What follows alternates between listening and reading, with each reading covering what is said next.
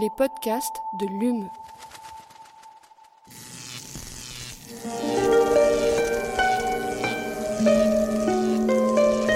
Allume la science. C'est une des nombreuses manières d'essayer de comprendre l'homme. Eh bien, imagine que toute forme de vie sur Terre meurt instantanément et que chaque molécule de ton corps explose à la vitesse de la lumière. Une sorte de, de relativisme absolu. Inversion complète de la charge des protons. La Terre va entendre ces mots. Allume la science.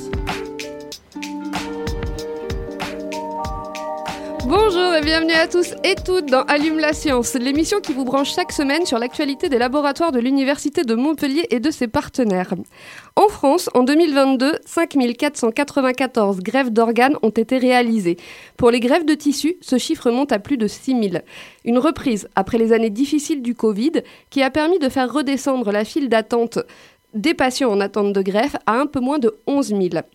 L'histoire des greffes et des transplantations remonte au 19e siècle, lorsque pour la première fois un médecin suisse, Jacques Réverdin, tente de couvrir la surface d'une plaie avec de petits morceaux d'épiderme. Vous vous en doutez, ça n'a pas très bien marché et il faut attendre 1886 pour qu'une première greffe de cornée soit réalisée. Ces techniques ne font que s'améliorer et les greffes se développent tout au long du XXe siècle. En 52, la première greffe d'un rein vivant est tentée sur le jeune Marius Renard. L'adolescent décède trois semaines plus tard, mais cet échec permet néanmoins au corps médical de comprendre le rôle des lymphocytes T dans le phénomène de rejet. Il permettra à Joseph Meuret en 1954, devenu prix Nobel de médecine en 1990, de, de réussir la première greffe de rein à long terme. Dans les, dans les années 60 suivent les premières greffes hépatiques, puis en 67 la première greffe de cœur au monde, suivie en 68 de la première greffe cardiaque en Europe réalisée à Paris par le célèbre professeur Cabrol. Pour les personnes diabétiques, il faut attendre 1976 pour que se développent les premières greffes pancréatiques. Et enfin, en juillet 2020, la Haute Autorité de Santé autorise la greffe d'îlot pancréatique dit îlot de Langerhans. Une pratique moins invasive pour soigner les, les diabétiques dont nous allons vous parler aujourd'hui puisque le CHU de Montpellier vient de réussir non pas sa première greffe d'îlot, mais la première greffe d'îlot isolée au CHU par l'unité de thérapie cellulaire. Nos deux invités ont très fortement contribué à cette première. Oriane Villard est médecin au département endocrinologie diabétologie du CHU de Montpellier et Julia Sabatier est ingénieure hospitalière en charge de la partie technique de cette plateforme d'isolement. Alors bonjour à toutes les deux et bienvenue dans Allume la science. Bonjour. Bonjour, merci de l'invitation. J'avais dit que j'avais j'avais dit que j'allais bafouiller, ça n'y a pas manqué.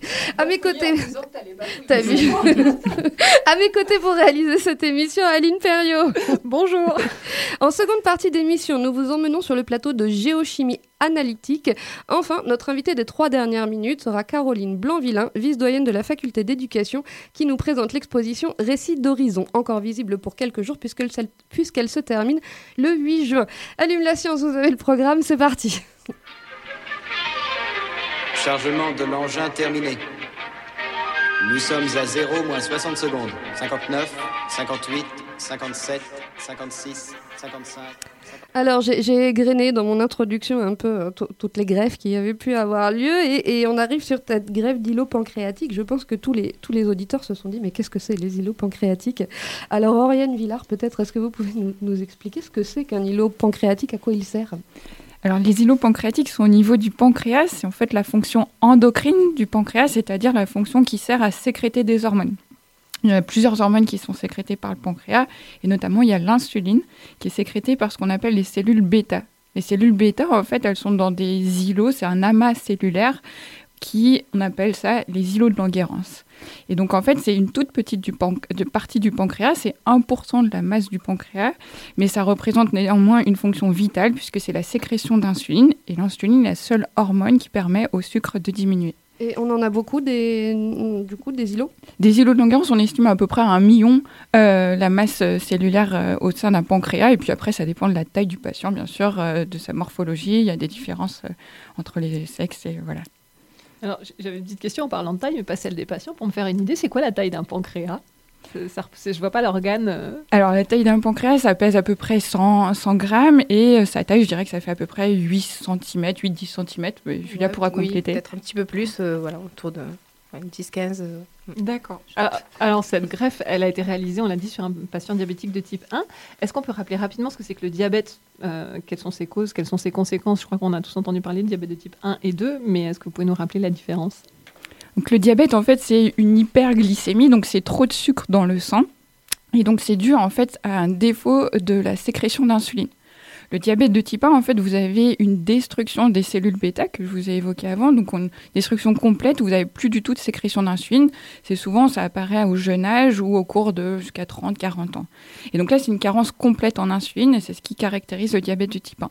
Ça correspond à peu près à 8% des, de toutes les formes de diabète. Et donc la grande forme qu'on connaît de diabète, c'est plutôt le diabète de type 2 là, c'est un phénomène qui est un petit peu différent. C'est en fait une insulinorésistance, c'est-à-dire que le patient, il devient, euh, il faut plus de quantité d'insuline pour maîtriser sa régulation de la glycémie. Et puis, il a aussi des défauts d'insulinosécrétion. Et donc, c'est un diabète qui est plutôt euh, d'étiologie euh, multiple, puisque ça apparaît au cours de l'avancée en âge. Il y a des facteurs génétiques, des facteurs environnementaux. Et donc, c'est assez différent que le diabète de type 1, puisque on va pouvoir utiliser dans ce cas-là certains médicaments pour aller essayer de stimuler cette sécrétion d'insuline et ou bien diminuer cette résistance à l'insuline. Alors le, patient qui a reçu cette première greffe, on l'a dit, il avait un diabète de type 1, mais un diabète instable. Alors qu'est-ce que, qu'est-ce que ça implique? Qu'est-ce que ça veut dire? Alors exactement, donc l'instabilité dans le diabète de type 1, c'est des formes qui sont euh, rares de diabète, c'est des formes qui sont sévères où en fait nos traitements qu'on a actuellement, l'insuline qu'on peut proposer aux patients, ne permet pas d'avoir un équilibre glycémique satisfaisant. C'est des patients qui font des hypoglycémies sévères, c'est-à-dire des hypoglycémies où le patient perd connaissance et il a un risque en fait euh, bah, d'accident. Par exemple, ce patient sur lequel il avait eu un accident de vélo euh, au cours de cet été sur une hypoglycémie sévère, puisque nos traitements ne permettent pas un équilibre satisfaisant. Donc c'est des formes qu'on dit euh, rares de diabète, mais c'est les plus graves où nos patients ont une qualité de vie très altérée, puisque vous imaginez bien que l'absence de, prédiction de l'hypoglycémie, euh, une variabilité glycémique au cours de la journée a un impact majeur euh, dans ses activités euh, professionnelles, familiales et au quotidien finalement. Alors, on a appris dans votre communiqué que c'est la première greffe qui a été réalisée au CHU à partir d'îlots qui ont été isolés à l'unité de thérapie cellulaire. Julia Sabatier, est-ce que vous pouvez nous expliquer comment on s'y est pris pour isoler ces îlots? C'est quoi comme procédé? Oui, alors le- l'isolement d'îlot pancréatique, c'est un procédé assez complexe et très long, puisqu'il nécessite en général euh, entre 8 et 10 heures de travail à trois personnes, donc ça prend euh, beaucoup de temps. Euh, donc euh, en fait, on reçoit l'organe entier, donc la première chose, c'est quand même de vérifier voilà, qu'il n'y ait pas d'anomalie euh, sur l'organe, euh, que- quelle qu'elle soit.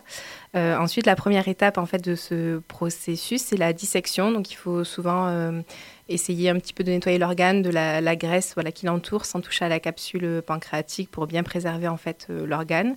Ensuite, on a l'étape d'injection de, la collagénase. Alors, en fait, c'est une étape euh, euh, qui permet d'injecter une enzyme en fait dans le canal pancréatique et une enzyme qui, lorsqu'elle va être euh, chauffée à 37 degrés, va permettre de digérer en fait les tissus, euh, ce qui ensuite nous sera très favorable pour euh, dissocier la partie endocrine de la partie exocrine et donc de libérer les îlots de Langerhans. Donc ça, ça, ça, c'est la digestion en fait, c'est c'est la digestion du pancréas donc qui se fait à 37 degrés. Et une fois qu'on obtient ce mélange endocrine-exocrine, donc digéré, l'idée c'est de purifier les îlots de Langerhans, donc de sortir les 1% dont parlait Oriane Villard tout à l'heure, les 1% du, pancréas. Donc ça c'est l'étape de purification. Donc ça se fait par des, voilà, des gradients de densité qui permettent de séparer euh, la partie euh, îlot du reste du pancréas. Et une fois qu'on a cette partie purifiée, eh bien, il y a une mise en culture qui est faite, qui dure en général euh, 24 à 48 ou 72 heures, ça dépend de, de la programmation de la greffe. Et euh, le jour de greffe, donc, ces îlots sont mis dans une poche de transfert, en fait, et puis sont envoyés au centre de greffe pour, euh, pour transplantation. Alors ces, ces premiers isolements d'îlots au laboratoire de thérapie cellulaire du diabète, vous les avez réalisés pour la première fois en 2011. Il aura fallu donc 12 ans pour arriver à cette première greffe. Pourquoi est-ce que ça a été euh, si long en fait? Alors déjà, c'est une thérapie euh, qui est quand même nouvelle, avec une, euh, voilà, un processus qui est nouveau. Donc, il a fallu euh, bah, réaliser des pancréas. Donc, on est parti à partir de... Enfin, on a, on- a commencé avec des pancréas scientifiques, donc qui nous sont quand même attribués par les coordinations hospitalières et donc avec un accord scientifique de la famille, donc pour mettre en place tout le processus. Pancréas scientifique, ça veut dire que c'est quelqu'un qui fait don de son pancréas pour la recherche Exactement, oui, c'est donc voilà pour il y a une non-opposition scientifique. Alors c'est pas la personne elle-même, du coup c'est la famille qui est qui est concertée puisque nous c'est sur des donneurs euh, donc décédés. Euh, voilà, donc ça, ça a été la première chose. Et puis après, bon, les autorisations ont été quand même longues à, à- à se mettre en place. euh, voilà. euh, Oui, c'est autorisé depuis 2020, c'est ça Voilà, autorisé. Alors nous, on était autorisés en fait à isoler des îlots depuis 2015, mais l'autorisation routine, en fait, la mise en place en routine a, a été a eu lieu en 2020. Entre temps, dans l'intervalle, il y a eu des essais cliniques euh, voilà, qui ont eu lieu, qui ont permis de, de montrer les premiers résultats. Peut-être Ryan pourra en dire un mot. Et puis on a aussi bon euh, été victime de, de la période Covid, euh, voilà, avec euh, une bonne année à l'arrêt. euh. Alors, vous expliquez, pour revenir un peu sur la procédure, dans le communiqué, que les îlots, ils ont été greffés dans la veine porte. Alors, qu'est-ce que ça signifie? Parce qu'on s'imagine qu'on va les mettre sur le pancréas, là où il y avait les, les îlots dysfonctionnels. En fait, c'est pas ce qui s'est passé. Comment vous avez procédé? Alors en effet, les îlots, ils sont en fait infusés, c'est-à-dire qu'on met une perfusion au niveau de la veine porte. La veine porte, c'est la veine qui alimente le foie. C'est une veine qui est en fait assez superficielle et un radiologue peut aller avec un cathéter ou bien un chirurgien peut aller très facilement accéder à cette veine porte, ce qui rend la procédure euh, non invasive qu'on appelle, c'est-à-dire euh, très peu, euh, avec peu de comorbidité, peu de complications. En fait, les îlots, ils vont aller dans le lit sanguin au niveau de la veine porte et ils vont aller rester dans le, dans le foie. Ils vont aller faire leur sécrétion d'insuline au niveau du foie. Vous comprenez que ce n'est pas l'environnement idéal, parce que d'habitude, ils sont au niveau du pancréas.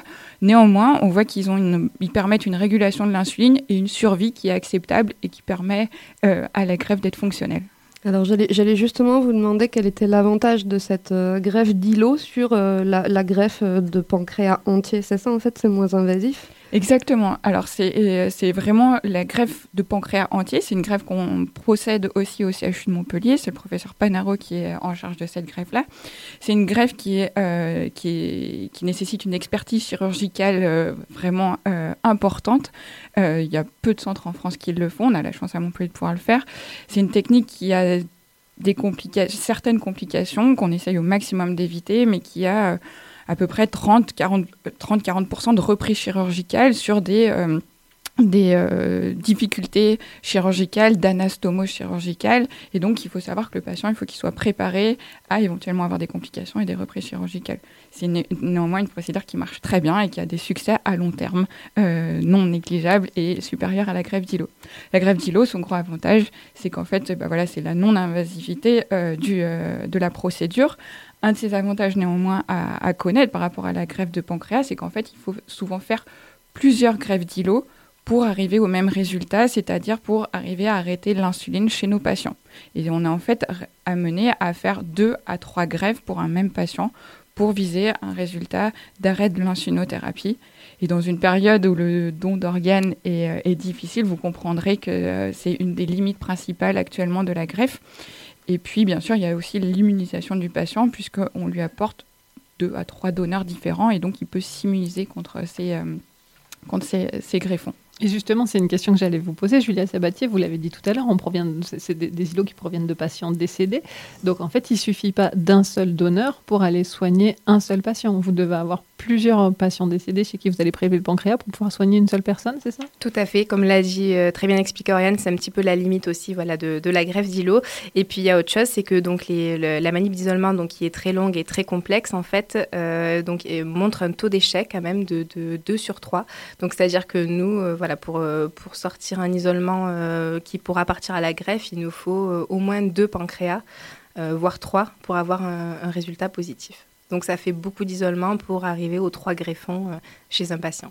Alors, on sait que la difficulté dans le don d'organes, c'est le risque de rejet, donc on dispose de, de nombreux moyens aujourd'hui pour l'éviter, mais est-ce que dans le cas de cette greffe, on doit vérifier donc la compatibilité entre donneur et receveur Et est-ce qu'il faut un traitement immunosuppresseur quand même après une greffe d'îlot Exactement, c'est la deuxième grande limite en fait de la greffe d'îlot qu'on peut. euh, on a un nombre euh, restreint de patients à qui on le propose.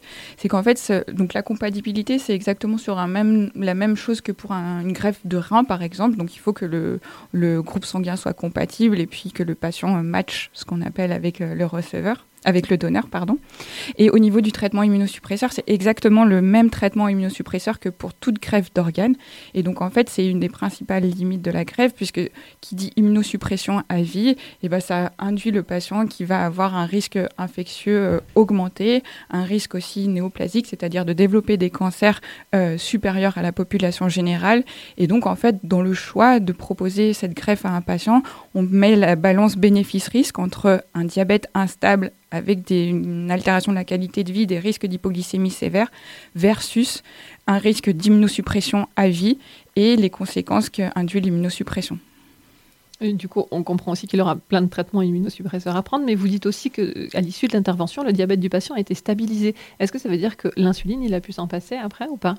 Alors, le patient a eu une première infusion d'îlot, euh, donc un premier greffon le diabète s'est stabilisé, c'est-à-dire que le patient ne faisait plus d'hypoglycémie. Néanmoins, il avait toujours de l'insuline, c'est-à-dire 4 injections par jour. Et puis la bonne nouvelle, c'est qu'en fait, un mois après, on l'a regreffé, ce patient, avec un deuxième don, euh, avec un deuxième pancréas. Et il est insulino-indépendant depuis un mois, c'est-à-dire qu'il a pu arrêter toutes ses injections d'insuline avec un équilibre glycémique, euh, comme vous et moi, si vous n'êtes pas diabétique. Incroyable. Euh, donc cette, euh, cette grève donc, qui a eu lieu au CHU de Montpellier, donc à partir d'îlots, euh, vous la pratiquiez déjà. Donc la grande nouveauté, c'est que vous les avez vous-même isolés. Julia, est-ce qu'il y a d'autres équipes qui parviennent à, à, faire ça, à isoler des, des îlots alors actuellement en France, on est trois centres euh, de production. Donc euh, on partage avec donc Lille, Paris et puis Montpellier. Et puis on travaille aussi donc avec Genève en Suisse, voilà qui euh, d'ailleurs notre expertise vient de Genève, voilà qui, qui, relaie les îlots en France via via Lyon. Et justement, vous parlez aussi du travail, vous en avez parlé un peu tout à l'heure, de toute une chaîne hospitalière. Est-ce que vous pouvez nous expliquer un peu les, les différents acteurs au-delà de vous qui sont impliqués dans ce parcours? Peut-être si vous pouvez commencer, Julia. Tout à fait. Alors les premiers acteurs, bah, ça, se passe euh, donc euh, malheureusement à l'hôpital. Donc c'est les, coordinations du don d'organes qui font un travail avec la famille, euh, voilà pour, pour, pour que le pour qu'il y ait justement don d'organes. Euh, une fois que ce, travail euh, est fait, en fait, le, pancréas est donc euh, est envoyé chez nous. Donc ça, c'est régulé par l'agence de la biomédecine, donc qui, régule de façon nationale en fait la répartition des organes. Donc ça arrive au centre de production chez nous et les îlots donc sont isolés à partir du pancréas et puis pour un receveur déterminé. Donc c'est là où on se met en contact donc avec les cliniciens, donc Oriane, voilà pour pour son patient. Et peut-être que vous pouvez nous expliquer la suite du parcours du coup du côté clinique, Oriane Exactement, côté clinique, en fait, il y a plusieurs équipes qui sont impliquées. Donc, tout d'abord, il y a euh, l'éligibilité du patient. Donc, ça implique bah, l'équipe de diabétologie, mais aussi l'équipe de, de gastroentérologie qui va vérifier qu'il n'y a pas de contre-indication à l'immunosuppression. L'équipe de radiologie qui va, ou et l'équipe chirurgicale qui va nous dire que pour, euh, on peut aller perfuser la veine porte et que le patient n'aura pas de complications. Donc, ça, c'est toutes les étapes avant de préparation au patient. Et puis, quand on a l'appel du laboratoire pour nous dire qu'il y a une, greffe envisagée pour notre patient, et ben il y a toute une autre équipe euh, euh, qui doit se mettre en place en 48 heures pour préparer le patient. Donc, il y a appelé le patient, déjà vérifier qu'il est disponible et qu'il n'a pas de contre-indication au moment voulu. Et puis après, donc, il y a le service d'endocrinologie où nous, on va prendre le patient en pré-greffe. Après, il va aller à deux jours dans les services de réanimation sur l'hôpital Saint-Éloi euh, dans l'équipe du professeur Jabert. La procédure se fait soit par voie radiologique avec l'équipe du professeur Guillu ou par voie chirurgicale avec monsieur le professeur Panaro. Et puis en post-greffe, eh ben, il va revenir euh, dans notre équipe de diabétologie et nous, on va avoir un suivi une fois par semaine du patient de façon très régulière euh, pendant trois mois à peu près. Et puis ensuite, on suit tous les patients pendant trois mois de façon régulière. Il faut dire que nos patients, ils viennent euh, du CHU de Montpellier, mais en fait, comme Julia l'a dit, il n'y a que 300 d'isolement en France. Et donc, en fait, ils viennent euh, euh, presque de toute la partie sud de, France, puisque sinon, c'est Paris et Lille. Et vous comprenez que les patients, ce n'est pas très pratique géographiquement. On, sait à peu près estimer le nombre de candidats à cette greffe en France Alors, en France, ce serait difficile. Je peux vous dire qu'à Montpellier, on a 7 patients qui sont inscrits en liste et qui attendent cette greffe d'îlot. Donc, il y en a plus que 6 maintenant, puisqu'on a réussi le premier succès. Et on s'est estimé, pardon, on s'est estimé leur temps d'attente à ces patients qui sont sur la liste, le, numéro 6 par exemple Alors c'est euh, assez difficile à vous répondre parce qu'il y a des histoires de compatibilité. Euh, donc ça dépend quel est votre groupe sanguin, vous avez plus ou moins de chances euh, d'avoir euh, un pancréas qui vous est attribué. et puis l'activité finalement elle est assez nouvelle puisque c'est depuis 2020 qu'on l'a fait en, routine. Nous le premier patient qu'on a inscrit c'était en septembre 2022 et là on a effectué trois greffes au total donc il y a quand même un certain délai d'attente pour ces patients. Mais on imagine que ça doit représenter un sacré espoir. Alors, un grand merci à vous. On était très contente de vous recevoir. Merci à vous pour l'invitation. Merci également pour l'invitation. Voilà, on, souhaitait juste terminer sur une note euh, positive en fait, enfin positive. On voulait euh, donc euh, préciser que cette thérapie innovante en fait n'existerait pas sans le don d'organes. Euh, voilà, donc c'était euh, pour euh, remercier euh, des- bah, déjà les familles et puis toutes les équipes, euh, voilà, des coordinations hospitalières qui font ce travail pour euh, pour que le don d'organes soit possible et donc euh, les- ces thérapies-là puissent exister. Et c'est important de le dire. Un grand merci à vous. Merci. Et on passe maintenant à notre séquence reportage. Et cette semaine, Aline, tu nous emmènes donc à Hydrosciences, c'est bien ça? Aujourd'hui, nous allons à la faculté de pharmacie où le bâtiment Hydropolis héberge le plateau technique pour la recherche AETE ISO, ce qui veut dire analyse des éléments en trace dans l'environnement et isotope. Les analyses qui sont menées sur cette plateforme où œuvrent six personnes sont utilisées pour la recherche, notamment dans les secteurs de l'eau, l'environnement, la géologie, les matériaux, la biosanté, l'écologie, l'agronomie et même l'archéologie. Et on suit Rémi Frédier et Olivier Bruguier qui nous font la visite. Bonjour, je suis Rémi Frédier, donc euh, agent rattaché à- au laboratoire Hydrosciences Montpellier et agent CNRS, ingénieur de recherche CNRS. Euh, du coup, là, on est sur euh, la plateforme AETISO, donc de l'osiorem, et nous sommes Est-ce que vous pouvez me dire ce que ça veut dire AET ISO, s'il vous plaît? Donc AETISO pour analyse des éléments de trace dans l'environnement et isotopes. Donc nous sommes ici sur la partie euh, analyse élémentaire. Donc nous avons deux salles, une salle de préparation pour préparer les échantillons et une salle pour réaliser les analyses. Alors les échantillons dont vous parlez, de quoi est-ce qu'il va s'agir Alors, il va s'agir euh, essentiellement donc soit de roches, soit de sédiments, soit de tout type de matériaux solides. Ça peut être des, des végétaux, ça peut être des organismes vivants, euh, des chairs de poisson ou autres. Ça peut être des eaux également, des eaux douces, des eaux de mer euh, qu'on va pouvoir analyser ici et préparer dans, dans cette salle avant de l'analyser à côté. Et alors là, on est dans la salle de préparation. Est-ce que vous pouvez me montrer comment on procède pour préparer un échantillon? Alors, il y a deux types. Si on veut préparer une roche, par exemple, on va broyer cette roche, la réduire en fine poudre, à laquelle on va rajouter, par exemple, un fondant, du métaborate de lithium, pour ensuite la mettre dans un four. un four qui va monter à peu près à 1000 degrés et on va faire fondre la roche.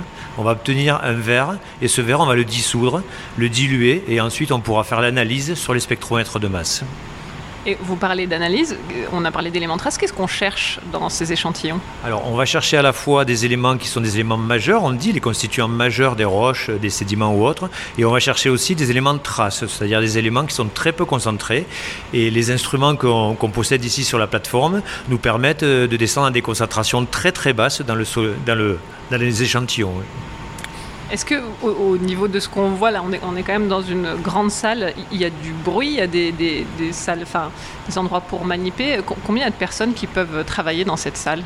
Alors dans cette salle, on peut être environ 3-4 personnes à travailler. On a des hôtes euh, à laminaire et des hôtes euh, d'extraction euh, pour pouvoir préparer nos échantillons. Et ensuite, on a des analyseurs ou des, instruments pour minéraliser le- les échantillons, donc des micro-ondes ou des fusionneuses, comme je vous disais tout à l'heure, donc fusionneuses perleuses. Et on a également des systèmes de, de production d'eau ultra pure pour pouvoir diluer nos échantillons et ne pas contaminer les échantillons lorsqu'on les prépare. Alors, moi, je m'appelle Olivier Bruguier, donc je suis euh, ingénieur de recherche au CNRS.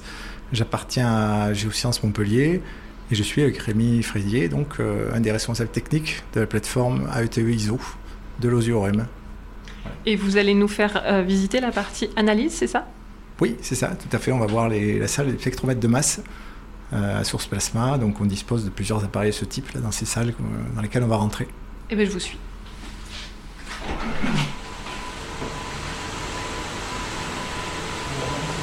La pièce. euh, Oui, donc euh, ben, nous voilà donc dans la pièce. euh, vous voyez que le volume sonore a un peu augmenté. Dans la pièce donc qui comprend euh, plusieurs spectromètres de masse. Qu'est-ce que c'est qu'un spectromètre de masse? Alors c'est un appareil qui, ce sont des appareils qui vont nous servir à mesurer les concentrations chimiques des éléments qui sont contenus dans les échantillons qu'on nous donne à analyser. Et ces spectromètres-là sont des spectromètres à source plasma, donc ils fonctionnent avec un plasma d'argon à très très haute température, plus de 8000 degrés. Et ça nous permet d'analyser la plupart des éléments de la classification périodique, la plupart des éléments chimiques de la classification périodique, en allant à des niveaux de détection qui sont très très bas, puisqu'on peut mesurer des éléments qui sont contenus dans les échantillons jusqu'à des teneurs qui sont de l'ordre de euh, 1 nanogramme ou 1 picogramme, 10-12 grammes par gramme d'échantillon. Euh, on est capable par exemple de détecter, c'est une image, hein, mais un Européen en Chine, 1 pour un milliard. Alors, peut-être une dernière question, peut-être pour vous, Olivier Bruguet. En termes de recherche, les résultats que vous obtenez ici de vos analyses, ils sont exploités comment? Alors, la plupart du temps, euh, ces analyses sont exploitées soit dans des congrès euh, internationaux ou internationaux, euh, soit effectivement, c'est le but ultime, hein, dans des publications. Donc, euh, les chercheurs, parce que notre travail, c'est d'être en soutien de la recherche qui est faite dans les laboratoires, les chercheurs utilisent ces résultats pour effectuer des publications. Euh, et ça permet ben, d'avancer dans beaucoup de domaines. hein. Je vous dit qu'on on travaille dans beaucoup de domaines et tous ces domaines-là ont besoin, tous ceux en tout cas qui ont besoin de caractérisation chimique, passent par ces machines et ensuite c'est exploité via des publications. Alors là, est-ce que vous pouvez me dire où on est? Alors là, on est dans une autre pièce. C'est euh, un laboratoire, donc là aussi, qui contient un spectromètre de masse, mais qui en plus, une particularité, c'est qu'on a un système d'ablation laser, un laser, en fait, qui est capable d'analyser les échantillons sans aucune préparation chimique préalable. Tout à l'heure, ce que vous avez vu nécessitait une préparation chimique avec l'utilisation d'acides peuvent être parfois dangereux, voire polluants euh, pour l'échantillon, difficiles à recycler ensuite. Ici, on va pouvoir analyser directement l'échantillon grâce à un faisceau laser qui fait euh, jusqu'à 50 microns de diamètre. Et on va pouvoir analyser dans l'échantillon des zones particulières, spécifiques, qu'on va caractériser à la fois d'un point de vue chimique, mais également d'un point de vue isotopique. Et donc ça nous permet de retrouver l'ADN en quelque sorte des échantillons euh, qu'on nous demande de- d'analyser. Et on passe maintenant à notre invité des trois dernières minutes. Et cette semaine, nous recevons Caroline Blanvillain, directrice adjointe de la faculté d'éducation et maître de conférences en arts plastiques. Bonjour Bonjour. et merci. bienvenue dans Allume la science. Merci à vous. Alors donc vous venez nous parler d'une exposition visible donc à la faculté d'éducation. Elle s'appelle Récits d'horizon. Euh, on peut la voir donc jusqu'au 8 juin. Alors qu'est-ce qu'on peut voir dans cette exposition Je me répète? Eh bien, les travaux euh, de l'artiste euh, plasticienne contemporaine Elena Sala, donc qui présente non seulement ses travaux, mais ses travaux en dialogue avec les travaux des élèves de maternelle de l'école Florian. Donc très concrètement, vous allez voir, euh, eh bien, euh, euh, au sol euh, des, des terres qui ont été modelées par les enfants dans la cour, de même sur, sur les murs, et puis un film également qui a été réalisé par Elena Sala lors d'un déplacement en Guyane, et enfin une toute nouvelle œuvre donc d'Elena Sala qui va vous permettre avec un système de de, de vapeur d'eau, de voir disparaître et apparaître une image. Alors cette artiste qui est sétoise, je crois, c'est ça, Elena Sala, oui. Tout à fait. Euh, elle a été reçue dans le cadre d'une résidence croisée. Est-ce que vous pouvez nous expliquer ce que c'est? Alors résidence euh, croisée auquel on, on a ajouté des S entre parenthèses parce que euh, c'est une articulation entre une résidence qui avait lieu à la faculté d'éducation depuis 2016 à, à l'automne pendant à peu près trois mois nous nous recevions un artiste et en parallèle euh, le- l'école maternelle Florian de, de Montpellier eh bien accueillait euh, aussi au mois de mars un, artiste. Alors sous l'impulsion de notre partenaire euh, le, MOCO, on a décidé euh, d'accueillir un même artiste sur toute l'année. Donc l'artiste, euh, cette résidence croisée s'articule en quatre temps une résidence création recherche donc à la faculté d'éducation à l'automne. Ensuite, au printemps, une résidence à l'école maternelle. En mois de mai-juin, cette exposition dont nous venons de parler. Et enfin, une quatrième phase qui aura lieu euh, en, octobre à la rentrée avec euh, un- une table ronde à l'auditorium du MOCO euh, qui rendra compte de cette résidence d'artistes. Alors qu'est-ce que ça apporte sur le plan pédagogique à vos étudiants et étudiantes ces résidences croisées? Alors, à la faculté d'éducation, on forme euh, des euh, futurs euh, étudiants, des futurs enseignants, donc dans le premier et deuxième degré. On forme aussi donc des médiateurs, des animateurs, donc des médiateurs culturels. Donc on a cette proximité avec l'éducation et la culture. Et donc, le fait d'avoir une artiste en résidence dans le lieu, ça permet euh, de proposer des ateliers euh, artistiques en dehors euh, des, formations à nos étudiants, mais aussi à nos personnels. C'est-à-dire que c'est ouvert à, l'ensemble des personnels.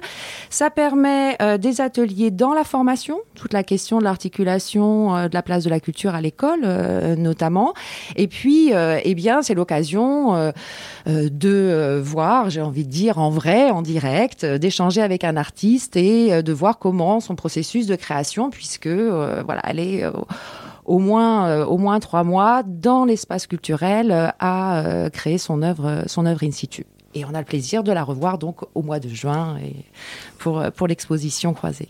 Et donc, on rappelle, alors elle est visible jusqu'au 8 juin et c'est sur le campus de la faculté d'éducation, donc. Oui, c'est euh, sur entre 9h et 18h et euh, voilà, c'est en accès libre et c'est ouvert au, au grand public. Un grand merci à vous, Caroline Blanvillain. Au revoir. Allume la science, c'est fini pour aujourd'hui. Un grand merci à Naomi Charmetan pour la réalisation de cette émission. On se retrouve la semaine prochaine. D'ici là, restez branchés.